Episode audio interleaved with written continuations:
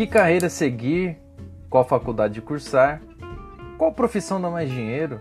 E se não der certo, o que eu vou fazer? Por onde eu começo? O que eu posso fazer com 18 anos? Aí, eu com 18, venho para tentar solucionar um pouco desses problemas. Aqui é o podcast onde eu vou compartilhar com vocês um pouco daquilo que foi a minha experiência ao completar 18 anos, um pouco antes de completar 18 anos e depois de ter completado 18 anos.